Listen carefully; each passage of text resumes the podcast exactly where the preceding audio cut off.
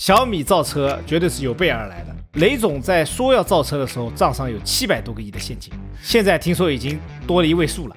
哦啊，我还以为少了一位数呢。后面这个资金的后盾是很重要的，所以小米不怕。速七我看下来呢，有一大堆问题，就是我们现场跟工程师提了一大堆问题，我觉得这个地方不合理，那个地方不合理，这个地方不好，说了一大堆。但是我认为它一定是能好的，我不相信它成不了，它一定能成。你看着吧，我把话放这儿，我们三年之后再来看。哦，好，可以。现在我认为传统一些品牌一些车型呢，说实话，我看着也是有点看不下去。嗯，嗯，就是你这个车啊，啥功能都没有，还要卖这么贵，你咋卖啊？我这个车咔咔又是冰箱，又是加速三秒，又是电视机的，又是这个那个的。你这个车，互联网功能一个没有，听歌还得插 U 盘，还得连蓝牙，那啥东西都没有，怎么去卖？二手车规范是没有的啊，就是规范还是看这个卖车的人这个 道德底线，呃，和最后会不会被买家打这种风险。啊，好吧。就是有一句很搞笑的话，中国的法拉利四五八都两万公里，都调了调表了嘛。每期对谈一个陌生行业，我是天宇，我是天域，欢迎收听天域兔 FM。这是一档为了开拓眼界、走出自己的局限而设立的播客，通过与人的对谈来试图与未知的领域和知识产生互动。从2014年到2022年，新能源车的市场份额从不到百分之一爆发增长到了超过百分之二十。在过去的几年里，汽车行业在中国似乎成为了新的智能手机市场，各路汽车品牌井喷式的涌现，小米、华为等智能手机大厂也入场开始造车，似乎每隔几天都会有一个陌生的名字出现。现在的汽车行业卷到什么程度了？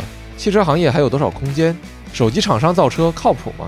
本期节目，我们有幸邀请到了哔哩哔哩2022年百大 UP 主 UpSpeed 盛嘉诚做客，和他一起聊一聊当下的汽车行业。你好，我是 B 站汽车区 UP 主 UpSpeed 盛嘉诚，你也可以叫我盛甲虫。阿盛曾经是影视飓风的创始人之一。2019年，他开始独立运作自己的汽车频道账号。如今，他拥有在 B 站超过130万，在抖音超过260万的粉丝订阅。从家用入门车型到超跑，从国家级礼宾车到军用特种车，阿胜所体验过的车型极为丰富。这样的阅历也给了他独特的视角。品牌方也会邀请阿胜进入到汽车的研发和设计环节。在本期的内容里，我们从特斯拉的 Cybertruck 聊起，聊到了国内新能源车市场的发展，汽车市场还有多大的空间？为什么这么多新品牌能够把车造出来？未来的传统油车品牌何去何从？小米造车是不是太晚了？普通人又该如何选车？二手车靠谱吗？等话题。而在节目的后半段，我们也聊到了阿胜和广告厂商的合作体验，阿胜作为赛车手的故事，以及他对于内容创作的经验等等。那就请你一起系好安全带，来加入这场猛踩油门的对话吧。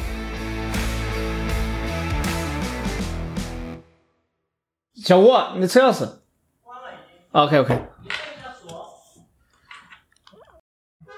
OK，我关关下我的车。听听到了，听到了办公室里可以听见。听到了特别特别搞笑，我看这个我从那个四 S 店拿回来的，什么东西？恭喜！盛嘉诚现在成为尊贵的迈巴赫车主。哇塞，拿回来了。我听你的那个播客里边说，你通勤就是开迈巴赫，是不是？我现在通勤开迈巴赫，嗯，那你是自己开吗？自己开没有司机，我们也不搞这个阶级这种感觉，自己开。一般跟我女朋友出去嘛，然后就是我们轮着来，比如我们到一个地方，我开，她坐后面躺着睡觉，回来我们就轮一下，哦，嗯我们就谁也不欠谁的，好吧？谁都当下司机啊。对，确实，对，就起个引子吧，起个就是我觉得大家最近都比较关注的好玩的事儿，就是这个特斯拉的 Cybertruck 它刚刚开始交付了嘛，然后我挺好奇，就是从一个专业的人的角度，怎么看这一款很奇怪的车？Cybertruck，我觉得，等一下我打开一张图片，我喜欢对着车说，就跟 拍节目一样。可以。我们甚至能通过你的眼镜看到你的屏幕。是的，就是 Cybertruck 这个车当时出来的时候，其实是很震惊的。就是这台车在国内，因为我们做汽车行业比较久，我第一考虑是法规，因为其实大家不知道，其实法律是保护了我们人们出行的行人也好，自行车也好，一些在交通当中弱势的群体是保护了很多的。就是比如说你是一台轿车，它为了保护行人，它会有比如说你这个大灯角度不能做多高，不能做很尖锐，你你撞到人之后，你当然不幸的情况撞到人的话，你的机盖要弹起来保护行人，怎么怎么样，就是要有一些这样的法规，每台车都要做的。我看到这台车的时候，我觉得这个车真的符合法规吗？这个车感觉 就是感觉像一个炸弹，你知道吗？它在路上面开的话，坐车也要符合基本法。那你也得符合一下这个法规是吧？所以我一直在好奇这个东西到底能不能在国内上。那么我听到有些声音说是国内是可以定了，也许到了国内之后会做一些。中规的改良调整，对。那么这台车，我觉得不知道大家有没有看过，在 YouTube 上有个 YouTube 能说吗？可以，可以。反正就是某一位油管博主，嗯，他做了一个测试，就是他用一台 Cybertruck 和一台保时捷的911跑车比加速，最后比赢了。最后一个镜头是那台 Cybertruck 后面还拖了一台911，是不是觉得很爆炸？这个镜头。侮辱，对，就是我不但要赢你，我还要用侮辱的方式赢你，所以这就证明了一些东西，就是说我我是一个很崇拜马斯克的人，就我觉得马斯克，因为我不管从理念也好，从他的能力还是他的想法、他的梦想、他的执行力，我都是很崇拜的人，因为大家都是慕强的，所以呢，这台车我多少带着马斯克那种不拘泥于规则的那种想法，就是我脑海里就是法规，但他觉得 Why not？为什么不能做一个这样的车？为什么不能载着九幺幺超过九幺幺？对，就是，所以我总结来说，我对这台车的想法就是好牛。当然了，他刚开始第一次发布会的时候，那个说防弹，然后砸了一下砸碎了，那个比较搞，有点像老罗。理解万岁，理解万岁了。对，当时就理解万岁了。现在的话，好像是防弹什么都 OK 了。我相信，哎呀，都失败成功之母嘛。那么这台车，我觉得如果到国内的话，我也许很大几率可能会买。我相信。Tim 也会买，就是他也是特斯拉的死忠粉哦。对，而且他比我还更早一点。就当我还在崇拜着燃油车的时候，他以一个非常高的价格去买了台 Model 三所以他的这个感觉是非常对的，就是新时代的这个汽车用户。对，嗯，你你们呢？你们觉得呢？我觉得我当时的状态、心态是差不多的。我看到这个车的时候的感觉就是说，因为它最早是没有那个反光镜的嘛。就是这款车它刚推出来的时候，所以我我一开始看到的时候也有法规这上面的想法，就是我当时就第一个反应是说，所以汽车的这个法规到底它的边界在哪里？这个也是刚才你说的啊，我不知道的一部分信息，就是比如说对于车灯啊，还有车盖啊这些东西有限制。我最早对这个事情的奇怪的一个疑问来自于，就比如说特斯拉的那个 Autopilot。就是它那个辅助驾驶，嗯，对，因为我我现在在上海开的就是 Model 三这个我当时第一次开那个车，然后开它的自动驾驶的时候，尤其是那个第一次它过弯的时候，就我还是比较震撼的吧。然后以至于我开启那个的时候的第一反应就是这个东西不会被法规拦下来，还是令我比较震惊的。就是现在的那个辅助驾驶，虽然它是一个。就是它不能够帮你直接从 A 点到 B 点，不需要介入，但是它就单纯说车道保持这件事情，我觉得这件事情上面它就挺自动驾驶的，就你确实可以几乎不管它，虽然它会提醒你，就是要求你必须去动那个方向盘。嗯，你你现在是老款对吧？对对对，老款的三。对我现在就在我的右手边的五米就有台新款换新版哦啊，Model Three Plus 新车，我觉得是更设计上更胜一筹的。从设计师美学来说，也不太好。算了，不说了吧，说你太伤心了。等一下，啊，我不会，我不会。音响更好了，音响更好了。哦。然后功能也更好了，然后更舒适了，然后座椅通风，有氛围灯啊，这是硬伤，这是让我觉得座椅通风挺硬伤的。我的那台车连电尾门都没有，我的 Model Three 连电尾门都没有，因为我是老款，老款电尾门是没有的。然后空调也是不是热泵空调，费电。就是新款，反正新款我认为是比老款。如果你是家用的话，是更胜一筹了，可以说是啊。从客观来说，当然外观仁至见仁，智者见智。有的人可能甚至都不喜欢特斯拉的外观，他可能就喜欢小鹏也好，喜欢理想未来也好。对，但如果你的选择是一台 Model Three 的话，我相信新款的这些功能是很难去改装的。就比如说它的座椅通风。我说实话，我不敢不敢去改装。你说每个座椅再打个洞，然后装个电风扇嘛？就这个东西还是有点麻烦。嗯，对。但是确实夏天使用频率非常高的一个功能。所以这个如果大家要买 Model Three 的话，还是支持大家去看看新的啊。当然老款 价格足够便宜的情况下也是可以的，就是二手的话。记住了，我正准备去学车呢，最近。嗯，对，Model Three 还是可以的。就是当你懒得去做任何的调研和选择，当你在怀疑或者说在。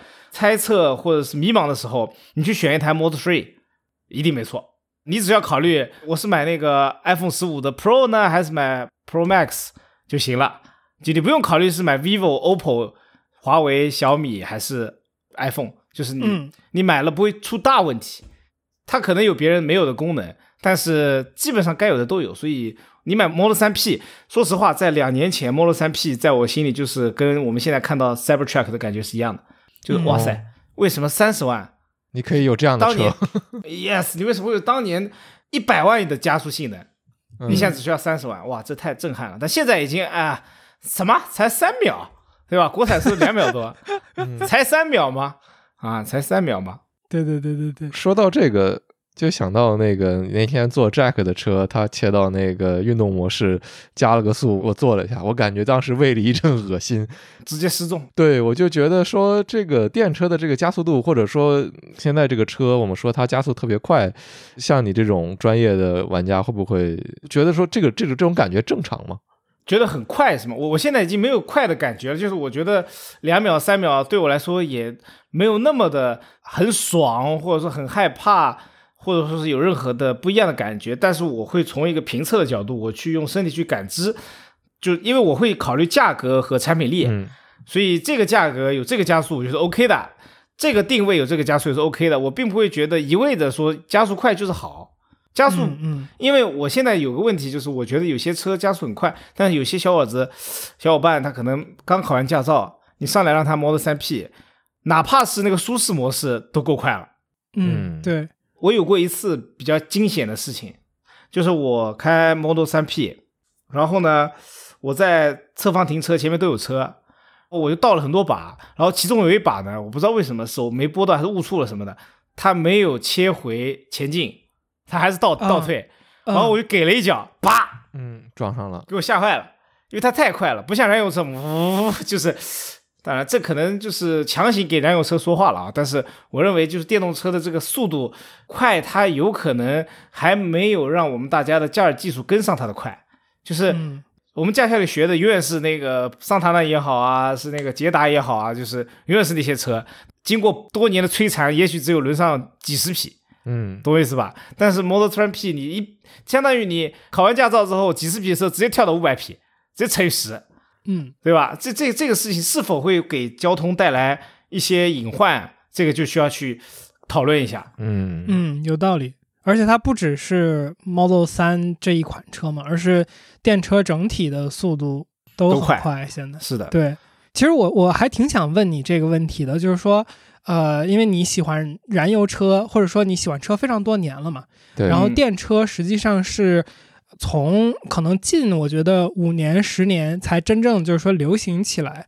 嗯那呃我觉得，比如说早年的时候，燃油车大家去拼的是这个性能嘛，就是谁造发动机造得好，然后什么 V 六 V 八，然后呢去拼这个秒速，就是多长时间百公里之类的这些东西。嗯嗯但是好像到今天之后，就是这些电车，就是你感觉谁哪家出一个新的车，它都要去好像刷新一下某个记录，就是这种方式去去造这个东西。对那对于就是你喜欢燃油车的那个性能的角度，你怎么看这个问题呢？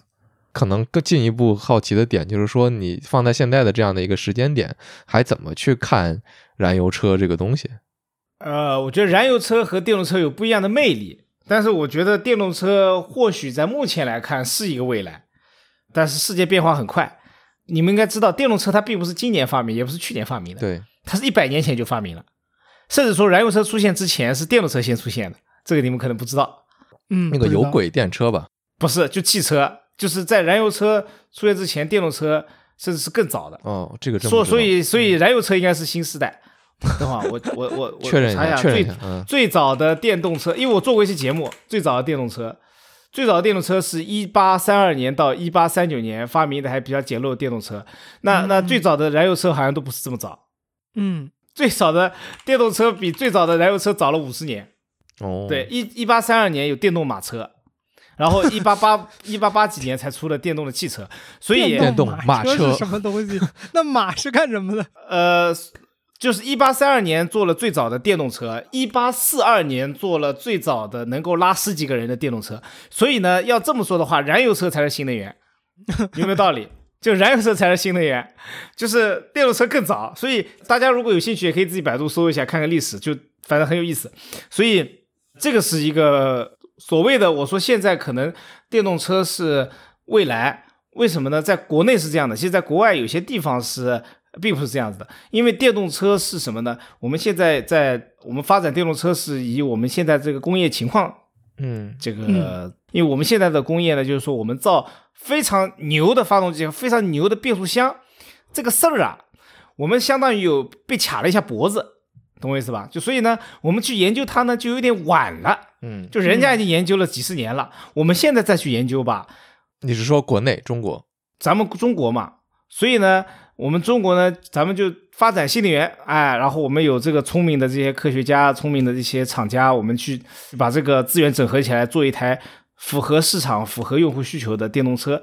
因为中国人大家是吃苦耐劳，而且我们创造力又强，同时呢，我们就是比较卷啊，我觉得卷不是个好事，但是我们很卷，所以呢，导致了国外那些电动车造出来。就已经相当于落后我们了，所以我们这个属于是一个小小小的弯道超车啊，所以我认为这个是从我们的工业基础转变成的趋势，懂我意思吧？就是如果你很会这个东西，你肯定说我大力发展这个东西，我去赚钱怎么样的？但如果我不太会这个东西，我们只能找一个弯道把它，我们把它超过去。嗯嗯，就好像我们上次说日本的电动车就是还相对来说少很多一样，是吧？是的，是的，日本的电动车少的。第一个呢，它发动机变速箱也比较成熟；第二个呢，那边地小，地小呢，它就是充电桩。在我个人意见啊，就是说充电桩啊，或者说充电条件、停车位什么的，有点难保证在东京啊这些地方。然后你我如果比如说农村那种一户建那种，那我就更没必要开电动车了。我就是。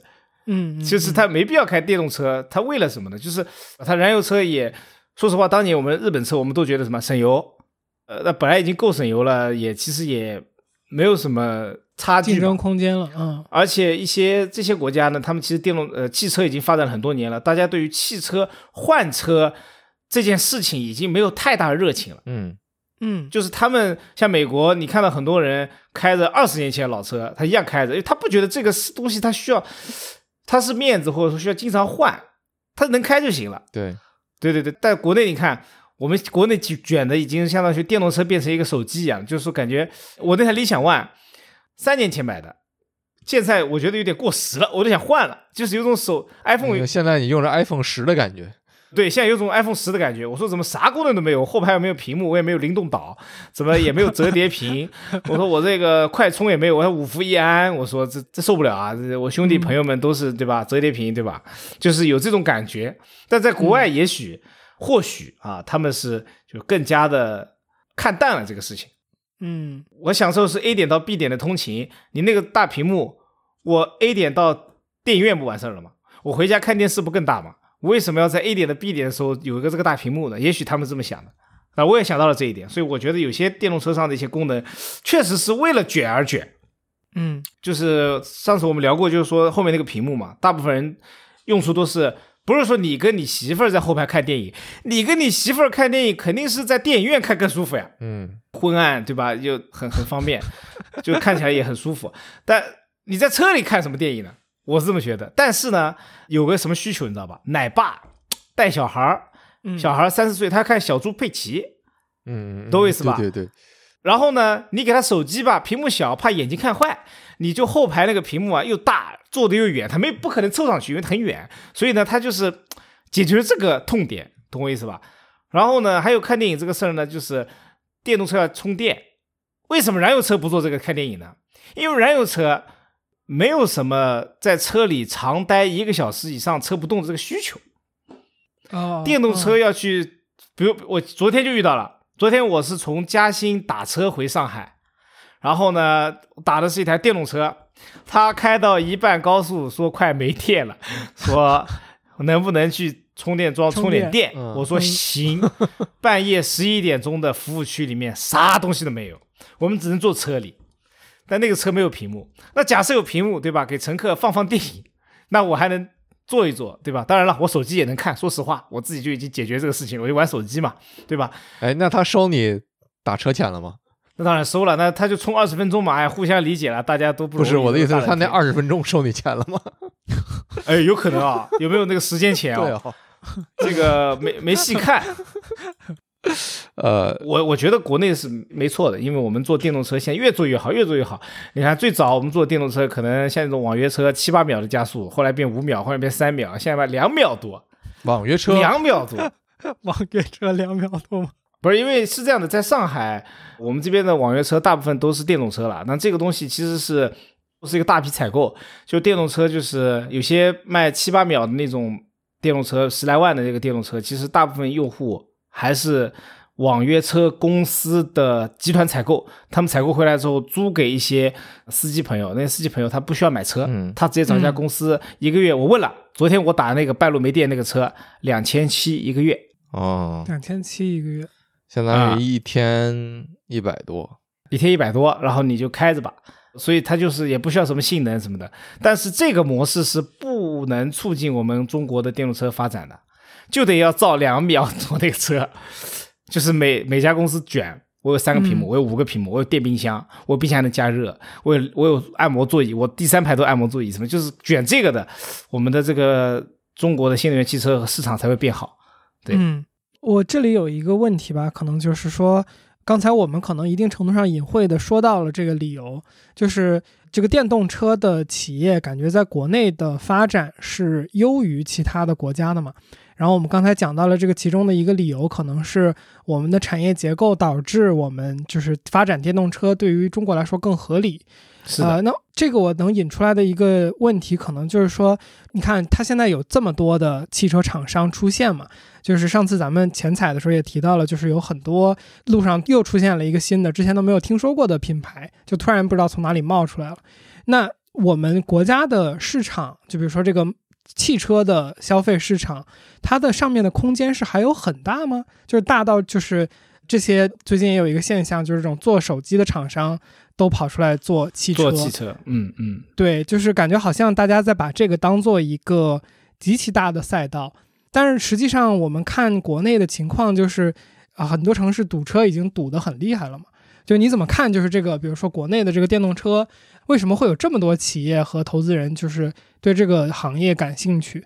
然后还有一个就是，可能中国的市场到底对这个车还有这么大的需求吗？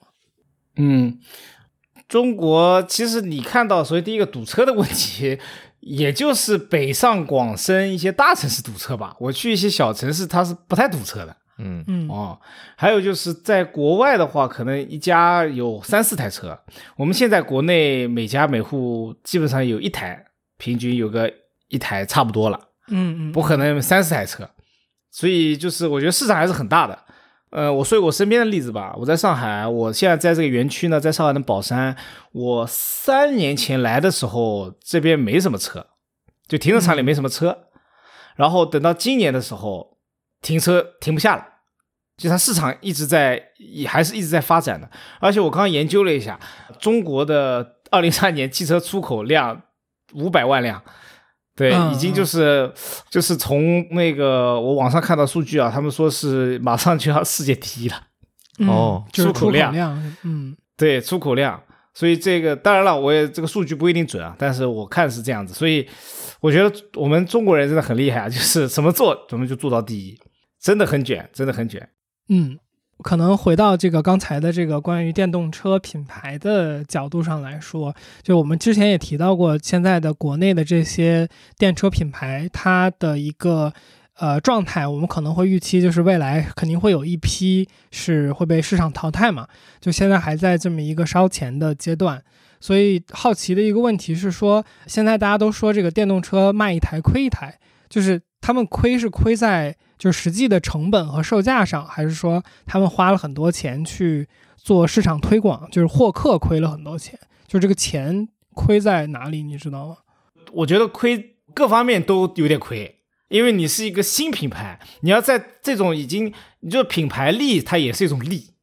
嗯就不管是传统的豪华品牌也好，还是说以前的日系的品牌也好，他们在品牌营销和影像、影视作品也好啦，还是在楼宇广告你潜移默化的看到的也好，他是做了十年、二十年，在国内，你脑海里会有那种什么所谓的坐奔驰开宝马这种所谓的一些传统观念嘛？嗯，他是做了几十年的一个潜移默化的营销才成功的。就这些品牌每年还会拿出大量钱做营销。嗯那如果你想要在他们那种营销层面做出样子来，你就只能降低你的利润。你要把你的车它有的功能你要有，它没有的功能你也有，嗯它没有的服务你要有。但是你要知道，从产业链角度来说，人家那个产业链已经是相当于优化、优化再优化了，就是它可以很便宜的造出一个东西，然后人家还求着造给他供应链，对吧？但你是个新品牌，你就只能花出更多的这个力气和金钱。呃，我觉得你们二位应该也能理解，嗯就是你要在人家的已经做好的蛋糕上面，你再分一杯羹，你不得有点不一样嘛，对不对？嗯对，据说反正二零二四年、二零二五年可能有一些新能源的品牌可能就倒下了，它就支撑不下去了。商业嘛，嗯，可能这个跟政策补贴的这样的一个终止可能也有一定关系吧，我想，嗯，呃，然后我会想到的一个问题就是，阿胜就是很好奇你怎么看冒出来这么多汽车的这个生产商，特别是电动车，为什么会有这么多人能够把车造出来？所以就是这个造车和汽车设计和这些品牌的涌现，他们之间的。呃，一个关系是什么？就是为什么说我想造出来就能造出来？它它的门槛现在这么低吗？不是是这样的，你你这个性存有点偏差，呃，造出来是很难的。就是你所谓的 想造出来就造出来，是你看到了有人造出来，还活在大众面前。那你有没有看到有可能一百个人里面有九十九个人没造出来？这它是很难的，因为你刚才说的东西有问题，就是你没有看到那九十九个人，嗯他没法在互联网上发声，他的品牌可能刚画图标的时候就倒闭了，你根本就记不住他是谁。造车是很难的，首先第一个你要有一个牌子牌照，你要有造车的资质，这个资质呢是已经停发了的。哦就你现在想造车，你必须去收购一家有资质的，或者说挂靠在未来，当时挂靠在哪里呢？挂靠在江淮，未来挂靠在江淮，理想挂靠在力帆，所以它你需要有资质，这个就限制掉了很多想造车的人造不出来了，就你没有牌照。就像你，你知道开网吧也是需要有网吧许可证的，就是你 你不能乱开的。对，有点像出版行业，现在也是大家需要版号。一定要出版，你要版号，游戏行业啊，游戏，比如说你现在游戏已经不管是玩法也好，建模系统全做好了，你在一台普通测试机上都能玩了，但你没有版号，那就做不了。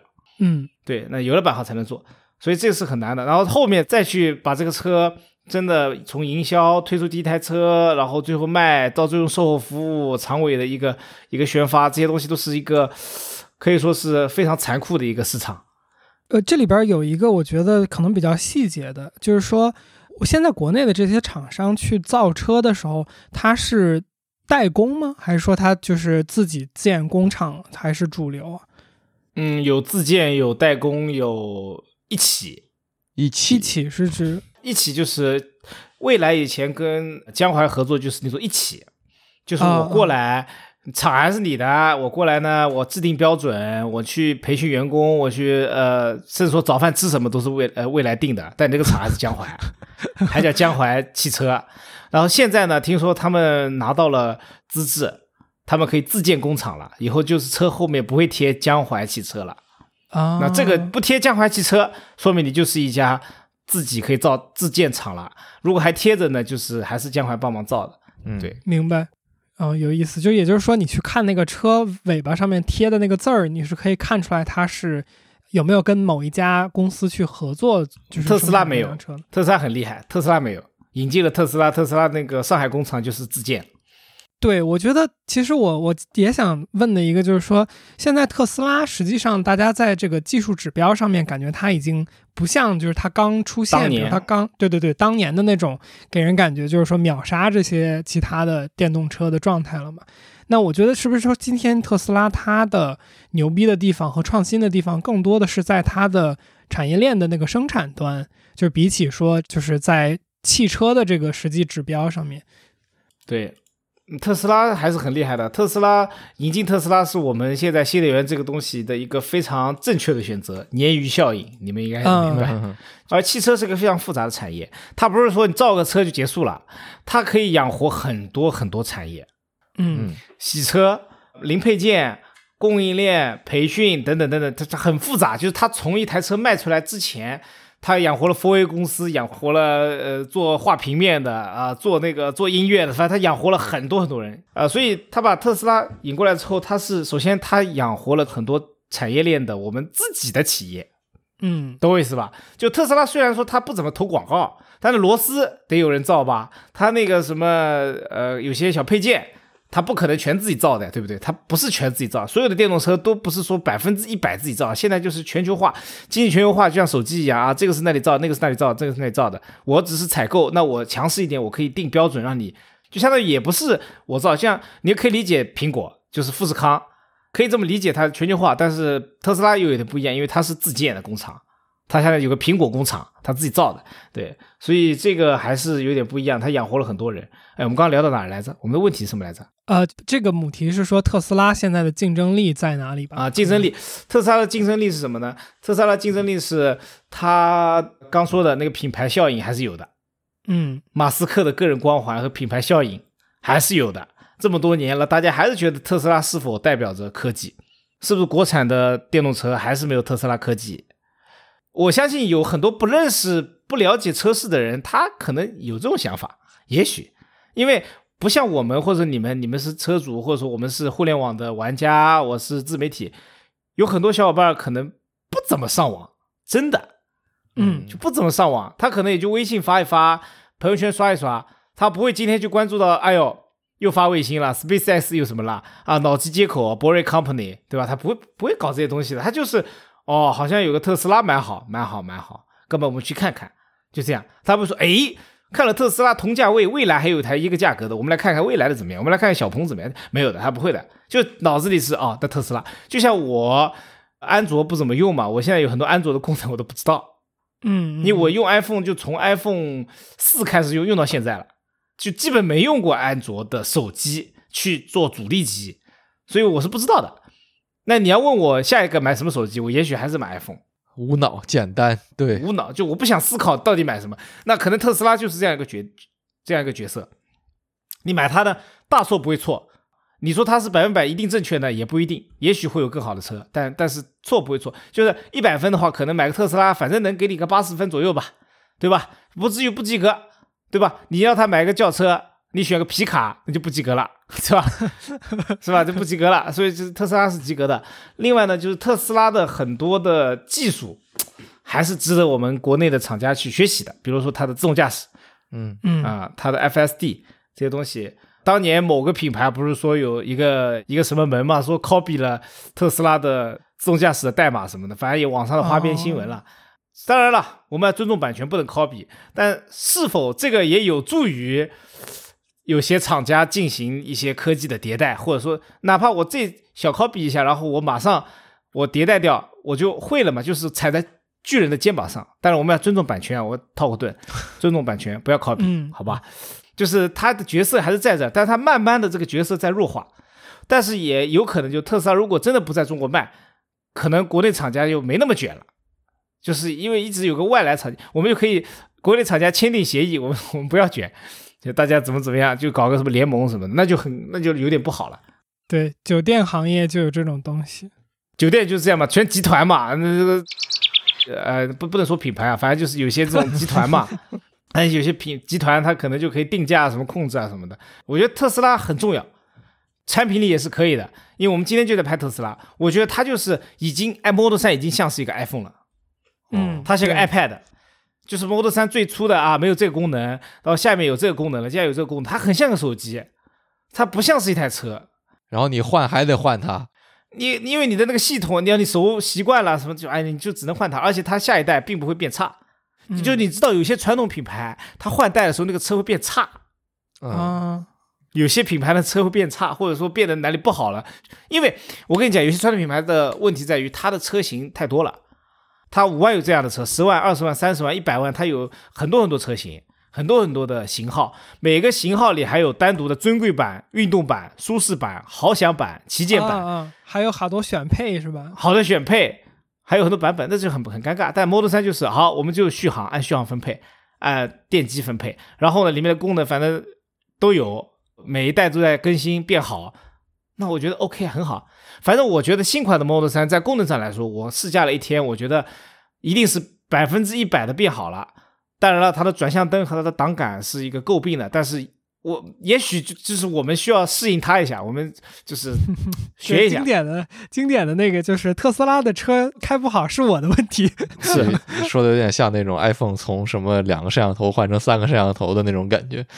嗯，是，呃，我有一个想八卦一下的东西，就是问阿胜，就是呃，传说特斯拉没有市场预算，这个是真的吗啊，是真的是真的。？OK，他们从来不 请你拍什么东西。呃，请我拍，请我拍，那个没有市场预算嘛？那个怎么说呢？就是我也觉得是有流量的。比如说，假设啊，Cybertruck 到了中国，阿胜，我给你上海，我们请三位媒体，你算一个，你来不来？不给钱，你来嗯他们甚至什么都不会，邮费不给报销，我就会去，屁颠儿屁颠儿就去了。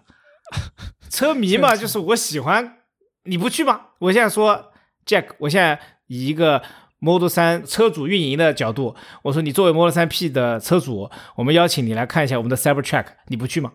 去，对呀、就这么简单，就跟预这个市场预算没有关系。他当你这个东西足够 sexy 的时候，不给钱我也去啊。而且我会拍，我拍了一个在上海拍了一个评测啊，越了野，我甚至还拿榔头砸了。Jack，你会不看吗？啊，你的流量就把这个邮费赚回来了。对对对，就流量也是对我们来说，就是以流量也很重要。然后你能找我合作呢，只要是在符合一定的原则的情况下，我觉得也没有问题。对你不能让我把黑的说是白的，你这不好的就是不好。嗯，不可能不好的说好，对吧？嗯我我现在反正很多那种不好的车，我一般都不接。我我现在会参与到很多阶段，它不一定说是一定是投广告，投广告是一个车很后面的阶段了。啊哈，嗯就是我两年前参与过 MG 的那个电动长奔跑车的一个闭门沟通会，啊，嗯，MG 就名爵是吧？对名爵这台车最初的形态是什么？我们那时候就在讨论为什么要造一台这样车，我们痛点是什么，用户需要什么，然后慢慢的造原型车、油膜设计概念，然后等等的泥膜不是油膜，油膜是车玻璃厂泥膜，然后概念车量产 demo car 工程车，到最后我们现在试驾车在楼下停着，很棒了啊！然后 就是 对，在楼下停着。因为明年明天我要办一个小的一个粉丝的一个 MG Cyberster 的一个小的一个品鉴嘛，就是让大家没见过这个车的，我统一把小伙伴们叫过来到我这儿公司里来看一看、哦啊。如果你们在上海的话，也可以过来，但你们在日本我没有啊，他在大白上海在北京，我我在上海，北京，嗯我就住在啊，那你明天来呗，那明天来呗。就是我可能会参与到这个，然后我也不是收钱的，就这些东西我都我觉得挺有意思的，你知道吗？是很有意思，就是你不能把自己当成一个营销号，营销号是什么都要钱的。我们是独立的个体，我们先爱车，再做的自媒体。就是我先是一个以一个爱车的车迷的身份，在做的自媒体。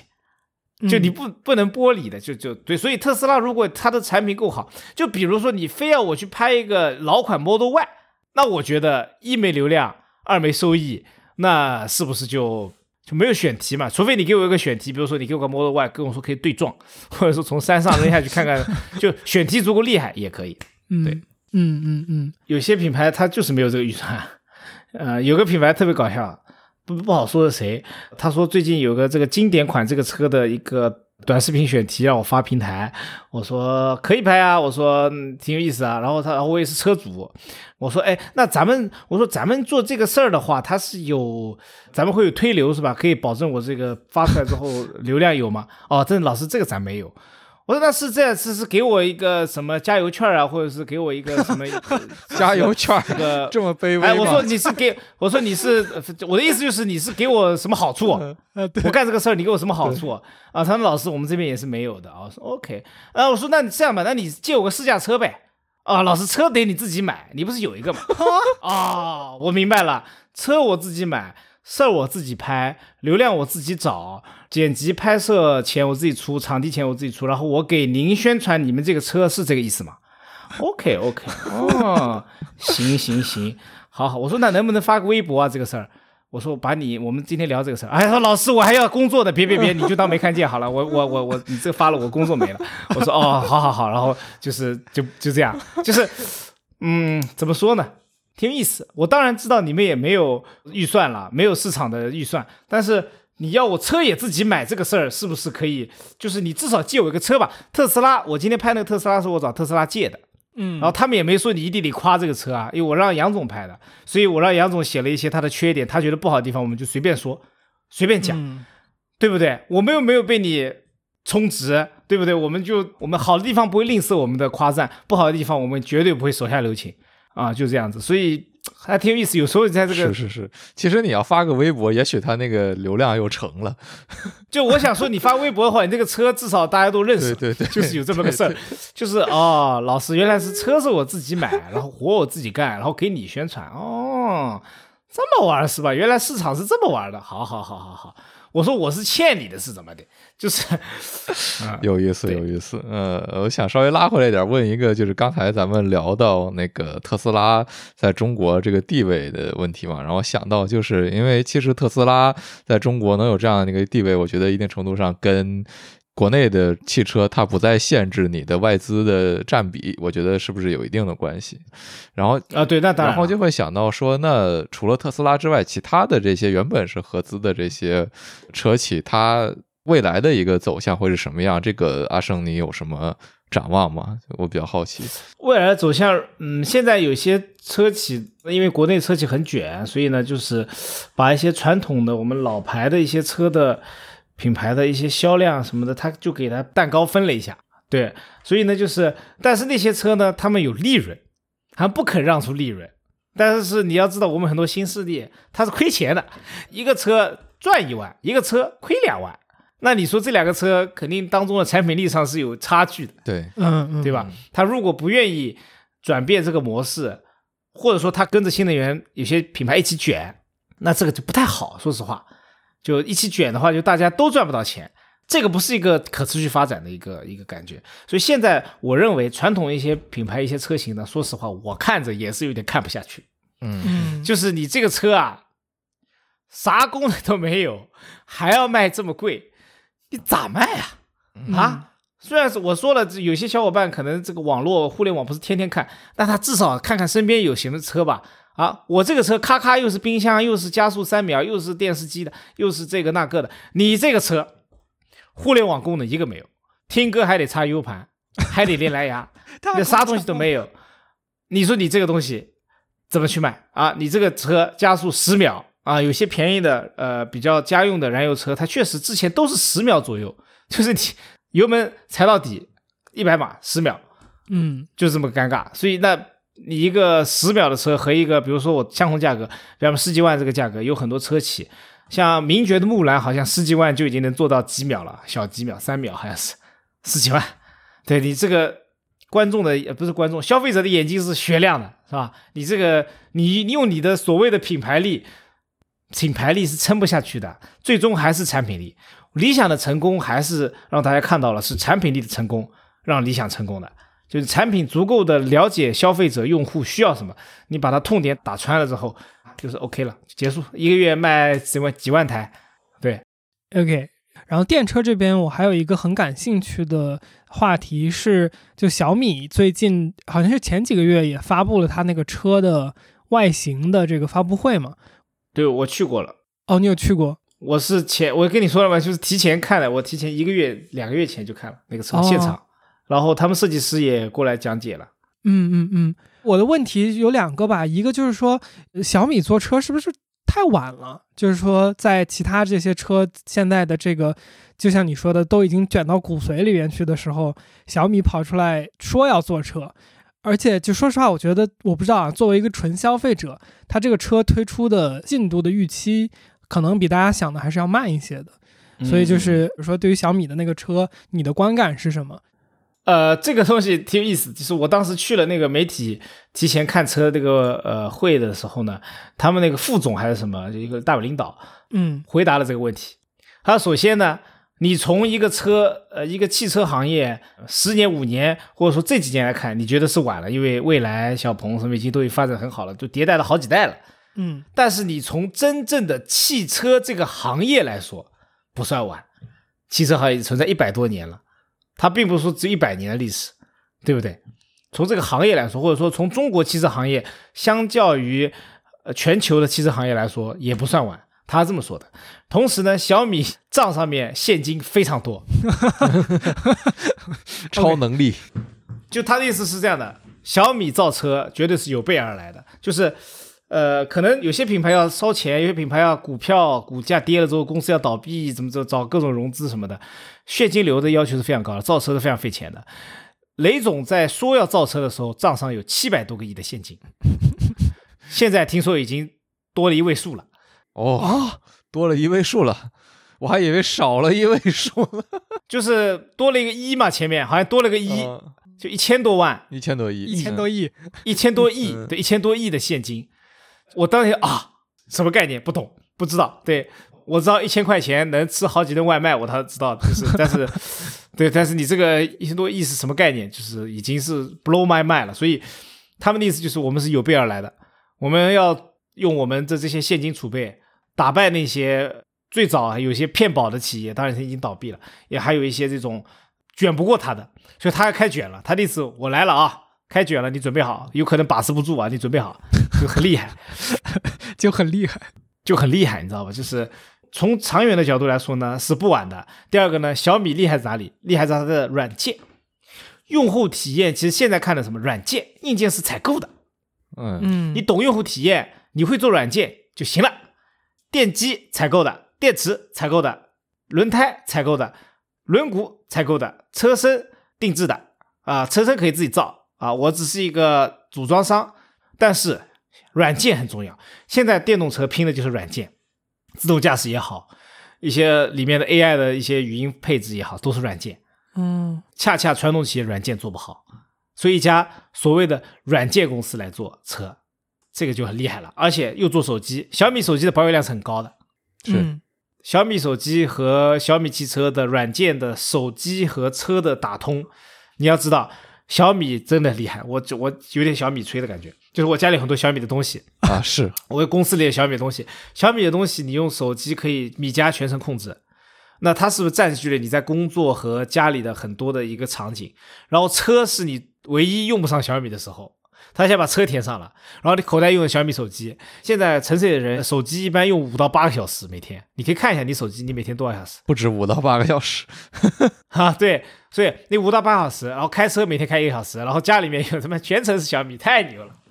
就是新款的小米车，你可以说它不好，没事，这还不是有一千多个亿现金放着吗？还有下一代的不好，速七嘛，最新价，我们来个速八，啊，速八可能是酒店，我们来个速七点五。对吧？嗯，把你们说的不好的地方，我们全给你改了，没事儿，一千多个亿嘛，哈，不是才花了五十个亿嘛，还有一千一百五十个亿，这太厉害了。就是你这种大气，知道吗？嗯，这种大气，为什么有些车企传统的车企造电动车，你说它丑，说它功能垃圾，说它不好，为什么一代一代的出还是不好？它还活着，因为它别的车型卖的非常的好，嗯嗯，无所谓。但对于我们现在一些新的新势力企业来说，他一台车卖的不好，他就倒闭了。所以后面这个资金的后盾是很重要的。所以小米不怕，我觉得他从他的雷总的一个天才的一个想法和他的理念，管理公司也好，造手机造软件也好，还是现在小米用户的保有量也好，我不相信他成不了，他一定能成。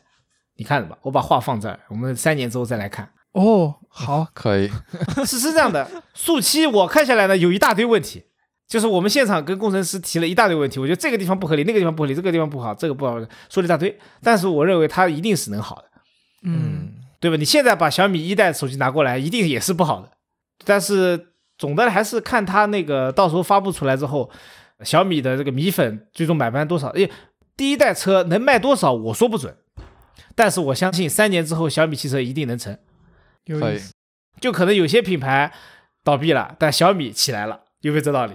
我真觉得有，就是我我突然就是想到一个我刚才就想说的逻辑，就是这些新的品牌出来，然后刚才我们不是说老的这些厂商在做一些没有那么有竞争力的产品嘛？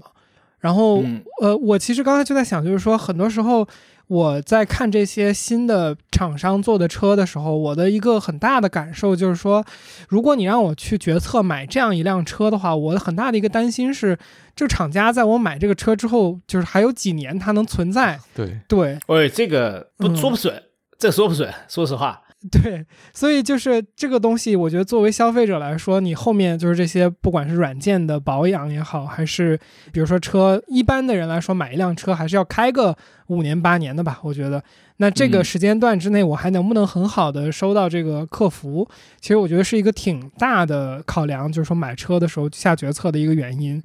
那如果你从这个角度上来说的话，小米反而是让人更放心的一个角色。嗯，对吧？就是他就算不做这个车了，就是说他这个这个业务没有做下去，他的实力他也可以把客服再往下延续个挺长一段时间。对对嗯所以我觉得就是就有点暴论，但我觉得也很有意思的一个角度吧，就是说小米这个企业来去做这个事情，它确实是有它自己的一个先天的优势的。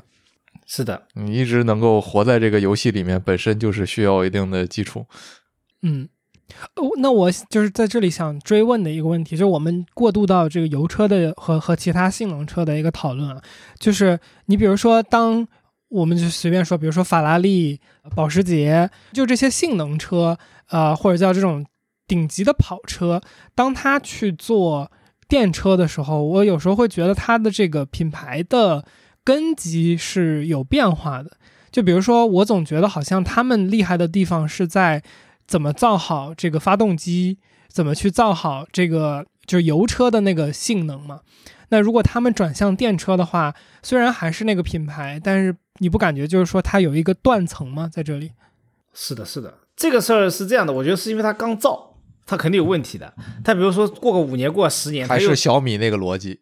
它还在造，你又会觉得哎，还是可以的，他会找他自己的路的。就小米逻辑，他不会倒闭的，因为他太有钱了，都太有钱了。就是这些传统车企，他已经赚了几十年、一百年的钱了。有很多品牌，它的就是怎么说，后面财阀也好，或者资本也好，就是它可以维持它做很久，可以为它让它试错，对吧？他们账上现金这么多，这个是问题。对对对，我想问的一个事儿就是说，因为刚才阿胜你讲的这个很多车企的逻辑是说，我无所谓，我我钱多，我可以在这个长期主义十年二十年都不会，公司都不会死。但是其实对于普通消费者来讲，很多人他买一个车其实还是挺大的一个决策嘛，毕竟很大的一笔现金，他不希望自己买的车是就是会有什么问题，然后下一代再改进。说白了，我怎么知道我挑的这个车合不合适？它这些问题可能会在哪儿？这个还是其实挑车来说很麻烦，就挑车是一个对于普通来说是很麻烦的事情。我经常会说到这种挑车的想法，就像我刚刚说的，如果你买电动车，你不太明确自己的需求，你觉得就是要一台代步车，然后你有块绿牌，就是你也不想去研究，就买特斯拉。嗯嗯就如果你想去研究呢，你就把网上的你关注的车型都看一遍，看看视频，问问身边人，然后实地去体验一下。最重要还是实地去体验一下。嗯就是你现在你知道吧？当然了，我遇到很多问我买什么车的人，他其实心里面都有个答案。啊，这三台车我到底买哪个啊？OPPO、vivo、魅族，我到底买哪个？他心里想买魅族，然后问我，他只想让我得到一个，哎，魅族族好，谢谢。你跟他夸说一大堆 OPPO，然后他说哦行，我看看，最后买了魅族。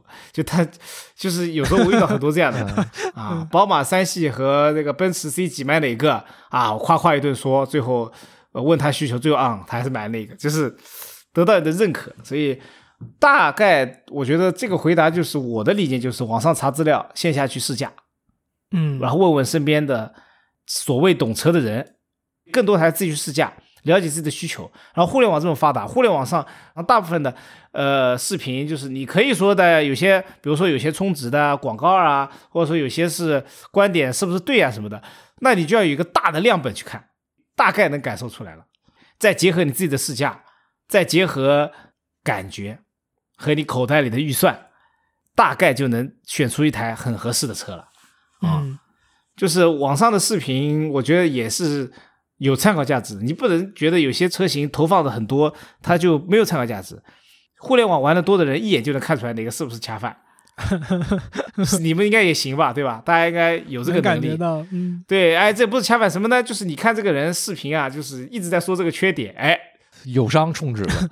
啊，友商充值了，对，但是这个东西就得看一看，这个缺点是不是只有他说？如果每个人的视频里都有提这个事，就不是友商充值，对，嗯，对吧？他就可能真有这个问题。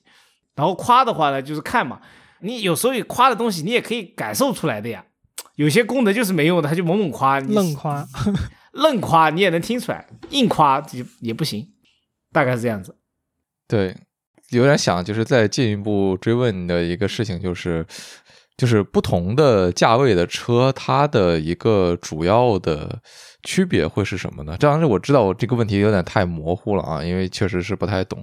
我会想到这个问题的根源就是刚才阿胜你说这个预算是特别重要的。这个显然嘛，就是你三千块钱买手机和你一万块钱买个手机，你最开始想不想掏这笔钱，差距是挺大的。但是就说，我觉得你掏。十万和二十万和五十万，就是说，对于车来讲，它究竟意味着什么呢？不一样的。我跟你说，最简单就空间。十万块那是 A 级车，二十万那是 B 级车，五十万那就是 C 级车。嗯，给你讲一下简单的，十几万我能买台奥迪 A 三，对吧？二十万我能买台奥迪 A 四，A 三是紧凑级轿车，A 四是中型轿车，它的轴距是不一样的。然后五十万我就买一台高配的 A 六或者 A 七，那就是 C 级轿车，中大型轿车。所以这个价位不同的价位买到的是不同的空间，就是你后排的长度和你前排的长度。同时你买到的不同的平台，十万的那个平台是这个平台，它的那个整个功能都是不一样的。嗯，性能可能差不多，性能是不一定的，就是可能十万的是一点五 T，二十万的也是一点五 T。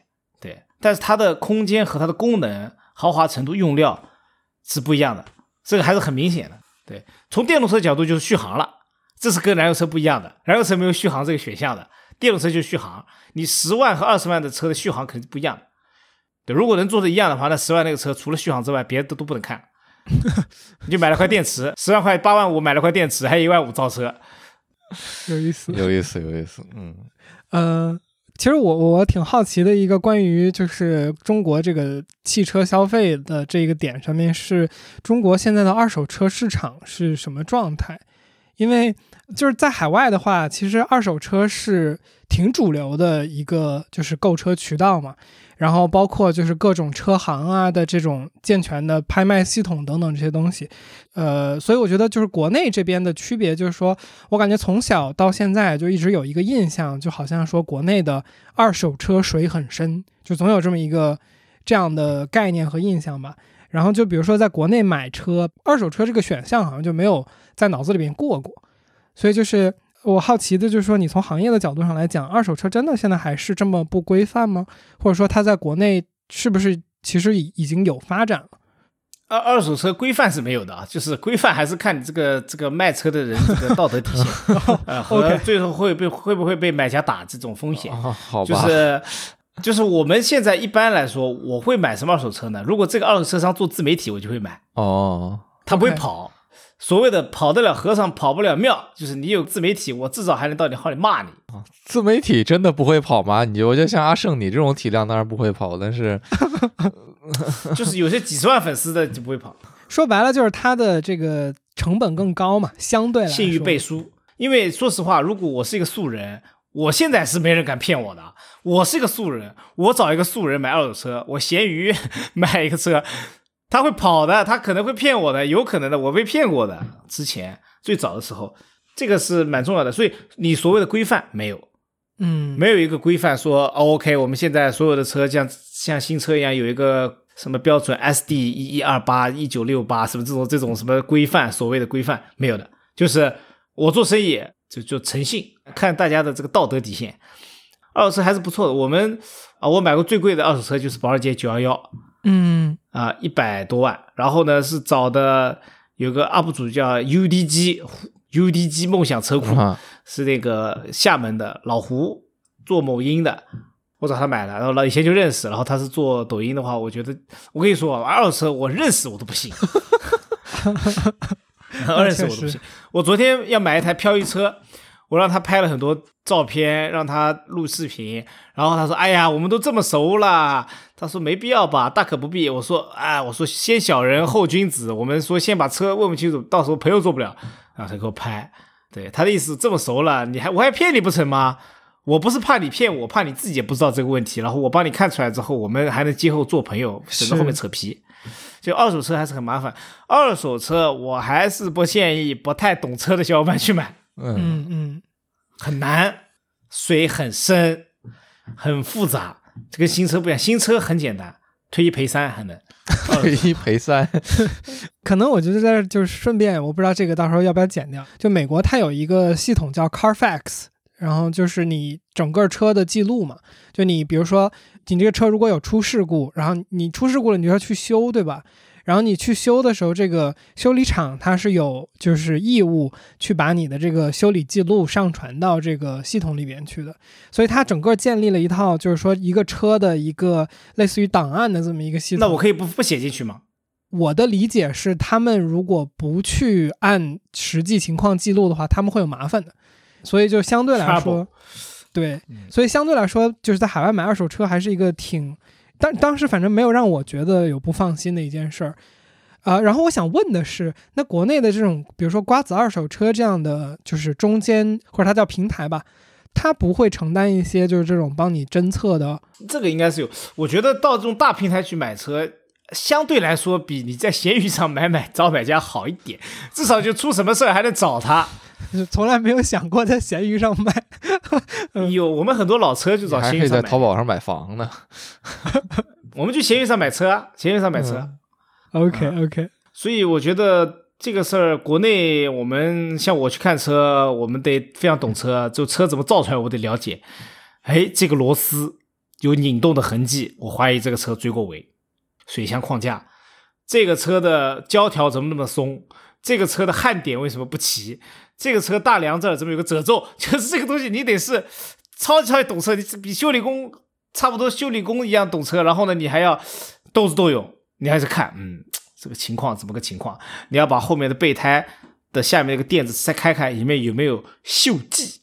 有锈迹，有可能有过泡水，嗯，就很复杂的，懂我意思吧？就很复杂。然后呢，你要通过看那个车子的座椅的磨损程度去看那个里程的表，对不对？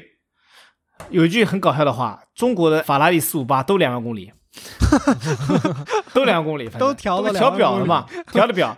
那你调表，你看那个座椅，十万公里的座椅肯定是磨损不堪的。你磨损不堪的座椅跟我说这两万，你信吧？不能去看表面的东西，一定是深挖。之前帮一个朋友收过一台车，我们定金都交了，这台车没上过牌，说是准新车。我们最后我跟我们店里的人去看，发现底盘上面粘了两个轮胎屎。轮胎热熔胎，轮胎融化之后会变成一块一块轮胎块掉在赛道里，然后你粘到了之后就会甩起来粘在你的底盘上。啊，然后呢，就证明这台车下过赛道，我们就不要了。这是怀疑，但是我跟你说，宁可信其有，不可信其无啊！万一买回去栽手里，不买就不买呗，不买没事儿啊，对不对？嗯，不买上不所以了当。就是我们 不买上不了当，所以呢，就是看了，嗯，可疑，不买，退钱，battle 啊，退钱结束啊，就是买二手车，就是我都不太敢买，就是像是我要穿好盔甲，戴好显微镜，然后再带把 AK 四十七，然后再再戴个头盔，然后穿上护甲，骑上战马，我才敢去买，没有那种去 supermarket 买一瓶可乐那种感觉。OK，可乐无糖的，好，可以。然后趁机喝一口。啊，就是不行，你知道吧？嗯就是你不能这样子，斗智斗勇，开动你的小脑瓜。所以不建议二位啊，不建议屏幕小伙伴，如果完全不懂的，直接去二手车市场开始收车了。这第一台车也许就是你的一个课本，这个必修课，就是你直接买回去就直接变成懂车一族。这得是上了多大的当啊！这个这修理工从入门到到放到放弃，就是到放弃，你就直接就是买完车就变修理工。嗯，然后就我们刚刚说到就是赛道什么这那的，我就还是挺想问一下你玩赛车的经历的。呃，我们作为完全没有经验的外行人，能不能描述一下，就比如说开赛车的乐趣是什么？坐在赛车里的感觉是啥？开赛车乐趣，第一个乐趣是什么？乐趣就是心跳加速的感觉，多巴胺、内啡肽疯狂分泌，啊，速度很快，速度快你就会分泌，就是你跟滑雪一样，滑雪往下冲的时候不是速度很快嘛，很快你也会很开心的，就上瘾。为什么说滑雪上瘾？就是因为这个。那赛车也上瘾的。然后呢，在你刷圈的时候呢，你有个目标的，嗯就是还是一个目标，你给自己设定目标。今天你要跑一分钟这个圈速，那我们就往那里努力。然后你把这个目标拆分成每个弯道和每一脚油门，然后慢慢去把它实现。那么等到有多人竞争的时候呢，你的竞争就是你的目标就是我拿第一名，或者说我比之前上一名，那么就是也要拆分成每个弯道和每一个操作，就它可以拆分，然后去完成。所以它是你可以理解，它就在打游戏，就是很快的给你反馈。然后有很多人玩车，有的人玩车喜欢自己造赛车去玩，有的人玩车喜欢租车玩，有的人玩车想要第一名，有的人玩车享受过程赛车，有的人赛车享受认识那个赛车女郎加微信。但这个就是有些人是这样的，对。赛车女郎是你去赛道就有吗？那看那个车队预算足不足，足的话他就会请赛车女郎，就模特嘛，车模，然后你就可以跟他聊天。那他们的工作是啥？工作是给你撑伞，撑伞是在哪个阶段？就是你下下拍照的时候，就出发的时候，哦，出发的时候你穿赛服嘛，啊然后就撑伞就上车。你看很多那个中国的或国际上赛事都有的呀，中国的赛事里有 CDCC 啊什么的，就撑伞的呀、哦 China GT 啊什么都撑伞的，就是车手拍照、媒体拍照、官方媒体拍照，然后出发之前所有的赛车都会放在赛道上发车发车格里 grid，然后呢就会有那个赛车宝贝就会给你撑伞，就是你拍照的时候又有香车又有美女，这个照片不是丰富一点吗？发出去点赞不是多一点吗？我觉得车队是这么想的。OK，我们俩现在就仿佛两个农村进城的人在听城里人怎么哎生活。确现在已，经好很多了，现在已经好很多了，就是说没有那么兴这个了，是吗？对，大概是这样子。嗯，然后问一个比较小白的问题吧，就是说普通人就是想要玩赛车的话，这个准入门槛在什么位置啊？就比如说我一定要花很多钱吗？还是说它有一个比较经济的玩法？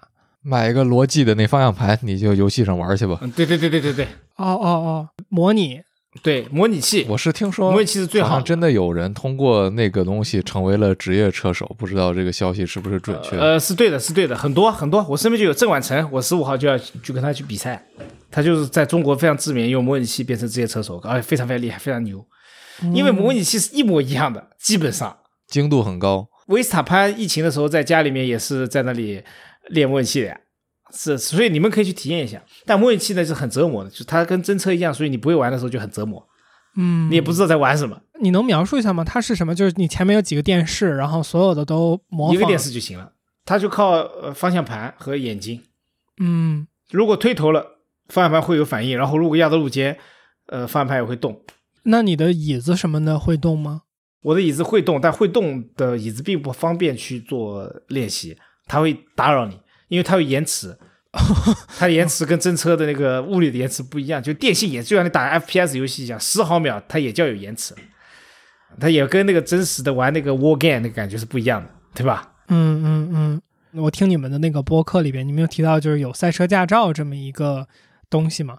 就是赛车驾照这个东西咋考？然后还有一个是我有听你们讲到，就比如说把自己的车开到赛道上去，这个是说赛道对于什么车可以上，这个它是有要求的吗？呃，首先第一个赛车驾照是用来参加比赛用的，哦比如说我们国内现在分为场地的话，分为国家 B、国家 A，然后国家 B 的话可以参加地方性赛事，国家 A 可以参加国家级赛事，类似中国房车锦标赛、中国跑车锦标赛等等这种。那么在那个国际上有 FIAC、FIA 的国际驾照，国际驾照最顶的那个叫做超级驾照，那个就开 F 一、嗯，对，然后呢，那这个赛照和你能不能下赛道不搭嘎，赛照是能决定能不能参加比赛。如果你只是想下赛道，Model 3 P 天马五百块钱一节，你可以去啊，哦，好，五百块钱一节就可以去。然后十五号的话，我们还办了一个中国好车手，就是在一个很大停车场里面，我们摆了很多水马和一些简易的赛道，然后我们两台车两两发车，然后可以是任何的品牌的车 PK，就是一个小的这种形式，也算是赛道，但是是一个像卡丁车一样大小，然后也是真车，就是下赛道是非常的简单的。现在是我在三年前做我那个平民赛车计划的时候，下赛道还是一个非常稀奇的事情。怎么把自己的车开到赛道里是一个很稀奇的事情。现在我感觉，因为互联网的发展，我的内容包括一些前辈的内容，还有一些 UP 主内容，已经说的很透了，嗯，就是不是什么事情啊。嗯嗯，对嗯，中国的赛道多吗？啊，挺多的。上海有两条，成都有，北京有，广州有，武义就大大小小有很多的，其实还挺多的。基本上你可以在周边城市找到一个你自己可以去试一试的。对，现在成都天府有了之后，就相当于西部也有了，刚造完的，成成都天府国际赛车场。嗯嗯，就我去看你的视频的时候，我看到了一个很有趣的东西，就是哦，好像是你们的播客，就是说到你们几个当时买了卡丁车去玩嘛，然后是的，是的，对对对，然后我听到一个细节说，就是卡丁车如果你开个几个小时下来不拉伸，会非常非常难受，第二天。卡丁车是无氧运动，我靠，啊、就是它，它是因为什么？就那个什么计值什么这些东西特别高，计值很大，它计值跟那个比你开跑车还大，它三秒就破百了呀，这不是超跑吗？然后又那么小一个东西，然后呢，轮胎都是光头胎，极限很窄，你要疯狂的控车救车，然后呢，油门刹车要非常非常的线性，然后呢，车子又很快，那脖子就很酸，这就很酸，嗯嗯，就是无氧运动，然后方向盘没有助力，很很紧，又那么快，然后呢就很用力，然后你就感觉在那撸铁，哎，硬拉，唉，然后呢你就相当于你撸了三节，那相当于一个小时，你撸三个小时，一撸一个小时的铁，你下来可不得拉伸嘛？嗯，你不拉伸，第二天不疼吗？我一般就疼疼两天，开一次疼两天，啊，大家可以试一下两冲卡丁车啊，不是说民用卡丁车啊，两冲卡丁车。我觉得我们可以就是转向就是另一个话题，就是关于你做内容创作这一块儿的话题。就是我去翻了你频道里面最早的一个视频，我当时看到就是说，呃，你第一次在 UpSee 盛嘉诚这个账号上发的视频，讲的话题是说你当时是在考虑去做什么赛道，然后你不是那个时候好像在考虑做宠物这个赛道，然后还谈了一个就是合作伙代伴，对对对，代理，反正就是这个后后来没有推进下去嘛。然后你没推下去，疫情了，哦。疫情那个货就来不了了呀。啊、对，然后就因为里边我有听到你提，就是说你觉得就是希望做一个 ROI 高一点的赛道嘛，就是投入产出比高一点的赛道嘛。所以我我还挺好奇，就是说后来你就是落到车这个行业的时候，你当时觉得它是一个投产高的渠道吗？当时不并并不觉得，当时只是喜欢。那我整整一年多都是没有任何收入啊，就是在花钱借车哦拍车。呃，那个时候一点钱没有啊，借个兰博基尼过来给大家拍节目，兰博基尼蹭了一下，那我赔也赔不起。还好没蹭，但那天爆胎了，也出现一些状况，但还好，就是口是心非，说是要做 ROI 高的东西，最后还是做了自己喜欢的事情。那你很成功啊！对，但从今天的角度上来说，我觉得可能是就是一个非常非常好的赛道，不是吗？所以运气嘛，就是运气嘛。就我告诉你，现在你投这个东西年化利率百分之五十，那这个就不是运气了，嗯只能说自己喜欢做什么就去做吧。五星上将麦克阿瑟曾经说过，喜欢什么就去做吧，不要放弃，不要让困难打败你。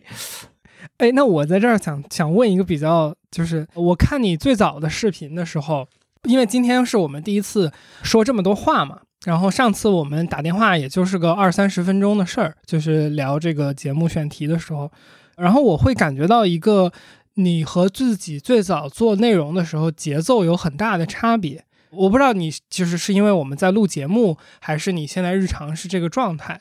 所以我我挺好奇，就是你有没有感知，就是比如说你做内容这些年下来，你自己的这个不不管是在镜头前，还是跟就是大家交互的时候，这种节奏的变化，我现在就是说话非常快，对，啊是非常快。是你是我们聊过的嘉宾里面说话最快的，没有之一。就脑子感觉他超频了，你知道吗？因为每天要干太多事情，我超频了。就是你可能有点 get 不到的速度，就是 之前是有点这种慢慢讲，嗯之嗯前是慢慢讲，现在就事情变多之后，就是有一种什么感觉呢？我杨总就没有这么快，因为他每天干的事儿很少，他可能就拍一期节目，然后过个一个礼拜再拍一期节目，或者说是你知道我今天干嘛了吗？对我今天早上早上审片，然后跟团队人开会，然后我们明天不是有个活动嘛，要过来看 Cyberster，然后我还帮名爵借了很多 Cyberster 对接很多 UP 主，让他们去出一些试驾内容。然后呢，我还去了一趟松江，我十五号不是有一个那个金卡纳的活动，一个比赛嘛，然后我去试了一下车，跟他们聊了一下改进意见，然后他给我们讲了未来的东西，然后我开车开两个多小时，在路上的时候打了，我们用蓝牙打了二十分钟的电话，嗯。然后呢，就是很多很多事情，然后包括我也许十六号要去阿布扎比，哦，之前在弄那个护照和国际驾照，呃，然后我们今天还安排了摄影师帮杨总拍特斯拉，我交代了怎么拍，我还跟他说了，我说要多多鼓励杨总。然后呢，我还有一台现代的车提回来，再谈这个，再跟公司的小伙伴谈怎么拍，然后呢，让他们今天把空镜拍了，然后安排了我们的运营小伙伴帮我去联系了上牌的人，然后我们去上牌准备资料，然后呢，购置税没交，现在交了购置税啊，反正可能盖了比我嘴边说的可能还多百分之五十啊。刚才在聊播客的时候，那个场地那边说要把我的那个 MX 五拖过去，然后我就联系了我的赛车场里的那个帮我改车的那个车店，然后呢，呃，让他负责派个人拖过去，就是很复杂。嗯就我今天从头到尾都在讲话，包括现在，所以就是怎么说呢？就是我这个状态呢，你说要喜欢还不喜欢，我其实还蛮喜蛮享受的，就是一直在干活，一直在干活。就是我之前为什么是这个状态呢？当你一天只有一件事的时候，你可以慢慢来，就是 OK，慢慢做，拆分了做。当你一件一件事情推着你做的时候，一件一件事情推着你做，你不得不把你的内存频率提高。否则你是没法同时处理这么多事情，而且公司里面的小伙伴有些事情是不得不我自己本人去干，就不是说人不够的问题，有些事他是干不了的。那拍摄剪辑他们是可以的，对对，刚才你有提到团队现在有六个人，对吧？嗯，嗯，那比如说现在你主要负责的对于内容创作，或者说平时你的公司的业务，你主要负责的是哪些内容？从一个内容一期视频来说，我会想选题，然后呢脚本，脚本的话我们有策划的老师，我会弄个大纲，然后我们写好之后，我们一起把它完善掉，然后呢我出镜拍，拍完之后呢视频开始剪了，我就开始每一步兼修，我出个剪辑脚本，然后再去监修修改，我我说这个地方剪的不好再剪，这个地方剪的不好再剪，然后在之前如果从商务的角度呢，我就会去跟客户吃饭。嗯也许会跟客户吃饭。比如说我这次，我接下来有一些不是车的品牌的合作，我就要跟他吃饭。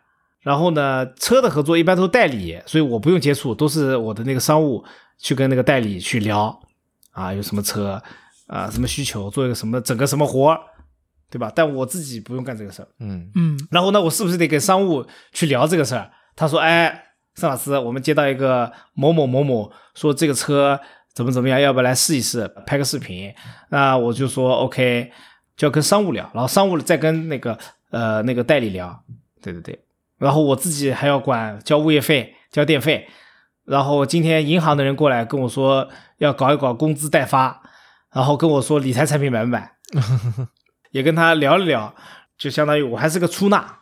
嗯就是公司打钱一般是我打的，然后我还要跟平台去沟通，不管是长视频还是短视频平台，我都要沟通。微博就事儿很多，不像以前最早的时候，你是也要资源没资源，要人脉没人脉，要商务没商务，要流量没流量的时候，你反而是非常的 focus 的。嗯就是你这一礼拜只要做一个视频，把这个视频做好，你是什么时候感觉不一样了的呢？老来上海之后，来上海之后，上海这个空气是有影响的。从杭州到奏的空气上海吗？我杭州没事，杭州这是好的。从来上海之后，速度飞得非常非常快。你你觉得你自己对自己的判断是你是内向还是外向？因为大家都我太外向了吧？嗯，你你会觉得，比如说跟别人相处是给你增加能量的一件事儿吗？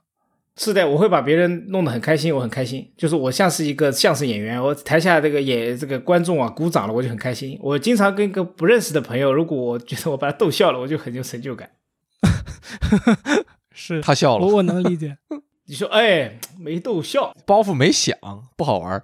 没这包袱不好，他没 get 到，回去得写一篇检讨，看看啊，复盘一下，开会一下。这这种感觉我确实是真的懂，那种包袱没响，可能是因为我有时候讲笑话讲的太冷，然后太尬然后姐姐就还会吐槽你这包袱没响。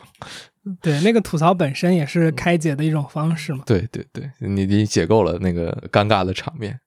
嗯，当然好扯扯得有点远。我其实还想就是就阿胜你的这个视频创作稍微再聊两句啊，就是因为我会觉得你你的这个经历那天当然也听天哥讲了，对对不起，突然想打喷嚏，对不起，嗯，没事没，打出来就更尴尬了。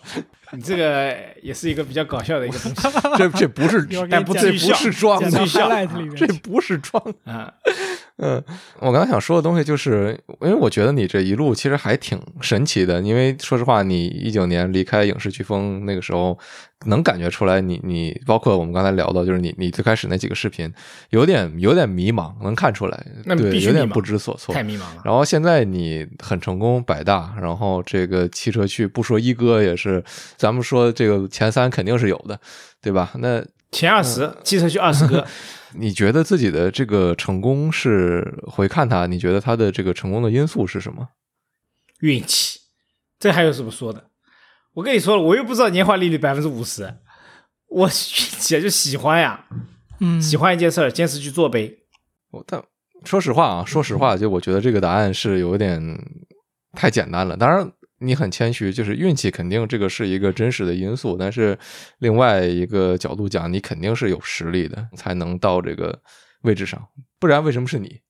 我觉得运气加坚持加努力吧，因为没有坚持和努力，你都抓不住运气。我今天抛给你，我说，哎，今天小米的车出了，你要不要去拍？你不会拍，不会讲，不会写，你说不出东西来，我是不是给你机会，你不中用？就这样。然后我这个人，我觉得我长得也不好看，就是有些小伙伴跟我说我长得不好看，然后呢，我觉得这个就自信吧，就是容貌焦虑不要有，没有偶像包袱。我这样整活嘛，没有偶像包袱，所以，但这些东西我认为啊，有很多小伙伴他也有，所以说呢，我觉得还是运气。就是我不觉得我们做这个事情非常的难，难到了造原子弹，而且现在是信息平权，就是所有人都可以自己拍、自己发、自己剪，将来会有更多更多优秀的，就是而且你知道吧，剪映那个软件，就是它可以做的效果，就是当年我们学 PR 的时候，AE PR 的时候，感觉要做一下午的事情，它一秒钟就做出来，这个是让我感触最深的。那你会焦虑吗？不会啊，大不了我再发个视频，朋友们，我去做狗粮了啊，换个赛道啊，换个赛道。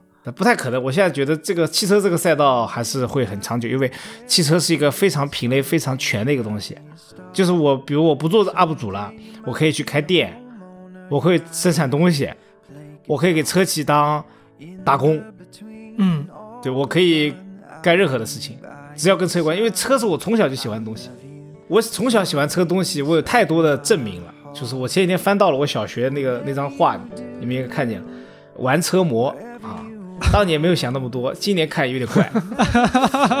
玩车模这个东西有点怪，小怪嘛，因为这字都一样，有点怪。嗯，我又买了很多车模，前几天就是因为那些车太贵了，我买不起，我就买一些车模。小时候玩玩具车，长大了还是玩玩具车，专一的很。你觉得就是把这个就一个老生常谈的问题嘛，就是说把爱好当成工作，不会消磨掉你的那个爱好吗？不会啊，我开心的很。我每天看到我下面贼多车，我每天都很开心，非常开心，就是发自内心的开心。因为我每天干的事儿，它不是重复的，你知道吗？啊，这是不一样的地方。每天见的不一样的人，说的不一样的话，讲的不一样的创意，拍的不一样的视频。啊我喜欢车，这么简单。就是 Jeremy Clarkson，大猩猩，都从那个黑黑头发小伙干成了大肚白发老头了都，嗯，他还是喜欢车的呀。嗯，但是他拍的那个农场也很成功。农场，它里面有兰博基尼啊，对啊，它有兰博基尼，它也是车。确实。嗨，这里是后期的天宇，不知道你觉得这期节目怎么样？新能源汽车产业的发展与换代速度之快，或许对于消费者来说也是一个值得烦恼的事情。汽车作为一个中期甚至长期的投资，产品本身的性能也许只是购买决策当中的其中一个因素，产品的生命周期本身或许也是不可忽视的。就像阿胜所说的，如果到了2025年，如今的绝大多数新能源厂商将有一大半不复存在的话，一辆车还能开十年吗？又有谁能够来保证这些车主的权益呢？好了，如果你对本期的内容还有什么自己的补充或者其他看法的话，也欢迎你在评论区留言，或许你的评论也会启发到其他的朋友。也再次特别感谢一下我们的好朋友，也是天域的合伙人天谷桑，把阿胜介绍给我们。最后，如果你喜欢我们的播客，希望你可以订阅我们，点点赞，或是把我们的节目转发给你的朋友。这都对我们来说会是非常大的鼓励。谢谢你，让我们下期再见。好，那我们就不耽误你时间了，早点休息。嗯，行好嘞，那我们这期节目到这，大家是一块儿说个拜拜。好，谢谢阿胜，拜拜，拜拜拜谢谢，拜拜拜拜拜拜。Whatever you do, wherever you are, no matter the time, the place, near or far, in all the good and all that's hard, I love you, cause you're a piece of my heart. I love you, cause you're a piece of my heart.